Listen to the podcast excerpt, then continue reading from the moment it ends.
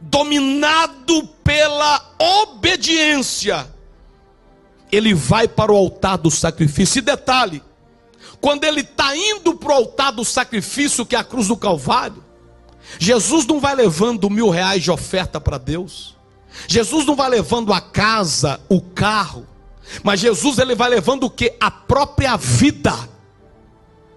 Ele entrega a vida dele, tudo que ele era, que ele tinha, tudo que ele possuía, em sacrifício por amor ao Deus Todo-Poderoso.